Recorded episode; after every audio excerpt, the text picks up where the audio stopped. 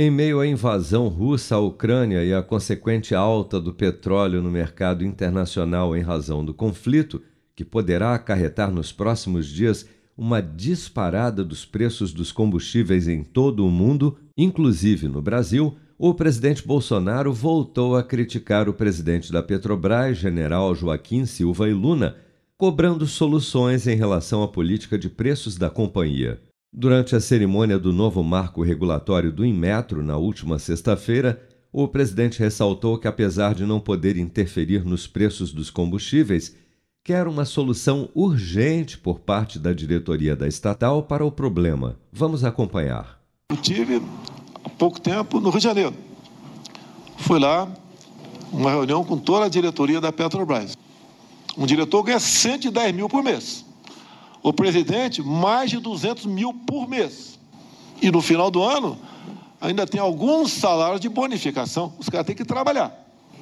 Tem que apresentar a solução, tem que mostrar o que está acontecendo. Ah, a gasolina está alta. Cai no meu colo. Eu não tenho como interferir na Petrobras. Mas cai no meu colo.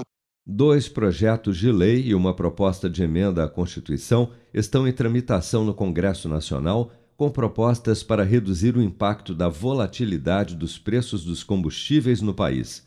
Um dos projetos de lei aprovado em dezembro de 2021 pela Comissão de Assuntos Econômicos do Senado sugere a criação de um fundo de estabilização para conter a alta da gasolina, do diesel e do gás de cozinha, com a instituição de um mecanismo de bandas de amortecimento da volatilidade de preços desses combustíveis já outro projeto altera a forma de cobrança do ICMS sobre a gasolina, etanol, diesel, biodiesel, gás de cozinha, derivado de gás natural e querosene de aviação, que passaria a ser cobrado sobre um valor fixo por litro e não pelo preço médio do produto, calculado a cada 15 dias, como é feito hoje, incidindo apenas uma vez na cadeia de circulação desses combustíveis.